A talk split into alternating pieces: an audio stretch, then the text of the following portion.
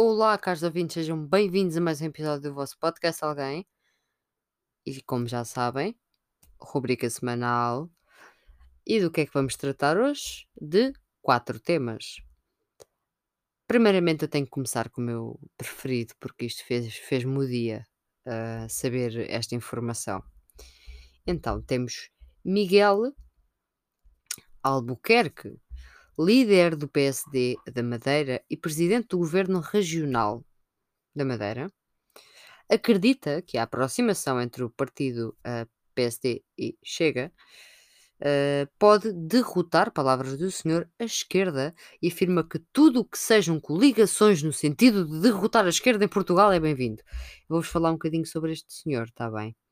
Pronto, olhem, este senhor é advogado, foi presidente da Câmara Municipal do Funchal, mas mais importante do que tudo, ele é floricultor, é criador de rosas, é membro do Royal National Rose Society, é membro do The World Federation of Rose Societies e da American Rose Society. Portanto, eu acho que este senhor, em vez de opinar e tentar destruir a esquerda, uh, como autoritário uh, que está a tentar ser, devia se dedicar às, às rosas. Porquê? Porque a minha, uh, a minha flor favorita, um, por acaso, são rosas.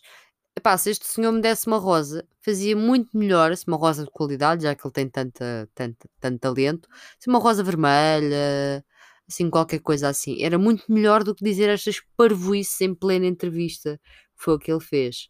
Pronto, ponto número um está abordado. Gostaram? Epá, eu adorei saber que o senhor era floricultor. Nada contra, nada contra, mas achei muito caricato. Passando a Beirute. Como vocês sabem, houve uma explosão e Beirute é. Um, digamos que quase faz quase fronteira com Israel. Vocês sabem que Israel esteve durante anos a consumir a Palestina uh, e conseguiu, e conseguiu de forma a que ela saísse uh, do Google Maps. A Palestina não existe. Uh, o pouco que existe é triste, as pessoas sofrem bastante. Um, se havia um armazém perto de um porto com explosivos apreendidos e fogo de artifício, eu até acredito. Mas fazer uma bomba caseira não é assim tão complicado, daquelas bombas assim mais soft. Portanto, ninguém mandou um míssil, aquilo não era uma bomba atómica. Mas se calhar alguém fez assim uma bombazinha e não sei se é, se, é, se é de Israel ou não, desse tipo de grupos que estão a tentar engolir países vizinhos para alargar território e alargar as suas riquezas, mas eu não acredito nas tretas que estou a ler de foi um acidente, blá blá blá, blá blá blá, acidente para aqui, acidente para ali. Na minha opinião, e atenção, isto não é factual, Israel está por detrás desta situação. Os grupos que fizeram à Palestina o que fizeram estão por trás desta situação. Uh, outra coisa que eu queria falar, um, não de uma forma aprofundada, mas queria vos deixar aqui um, esta mensagem para que vocês possam fazer a vossa pesquisa mais aprofundada, porque é um assunto, uh, para além de muito sério, complexo. Uh, temos a questão do México, uh, do femicídio.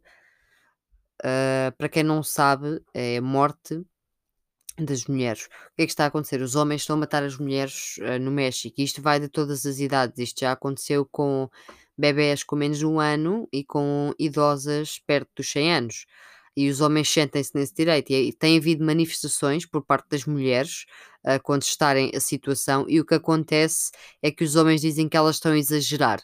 Portanto, isto é gravíssimo, isto está a acontecer no México, atualmente, isto é uma coisa atual, sempre foi uma realidade uh, o femicídio no, no México, tal como em outras partes do mundo, mas neste momento acho que deviam fazer a vossa pesquisa, não é preciso grande, grande coisa, basta pesquisarem Femicídio México tem um monte de notícias, um monte de informação, um monte de testemunhos por parte das vítimas, um, número de mortos, etc, etc. É completamente assustador.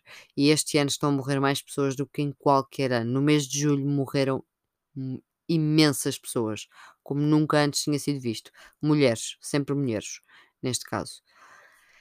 Por último, por último, uh, que já vamos aqui nos 5 minutos de episódio, e vocês sabem que eu gosto de fazer a minha rubrica semanal curtinha, porque é mesmo assim, o politicamente incorreto é para ser curtinho.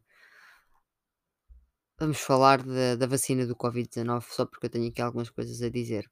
É assim: temos o Trump que diz que, isto é recente, que antes das presidenciais em novembro já vai haver vacina, mas que não vem do sítio X, vem do, vem do sítio Y. Depois vem outro país a dizer que vem exatamente do sítio, do sítio X, não vem do sítio, do sítio Y. Portanto, isto vai ser uma guerra. Estão a ver? Vai haver um país que queria efetivamente uma vacina Uh, não digo que seja 100% fiável, mas pronto.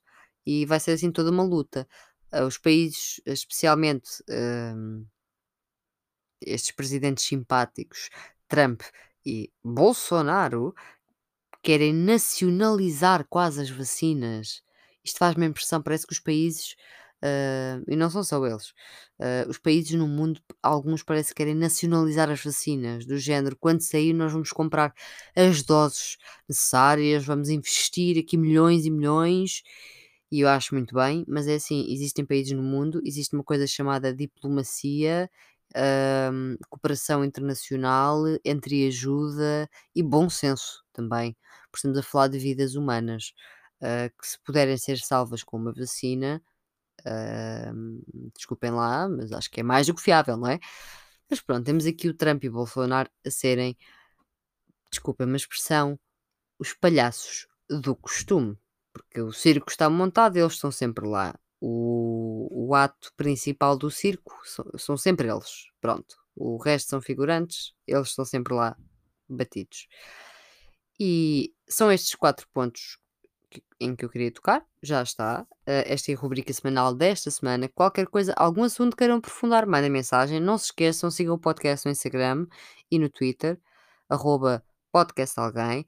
Vão ao Facebook, pesquisem podcast alguém.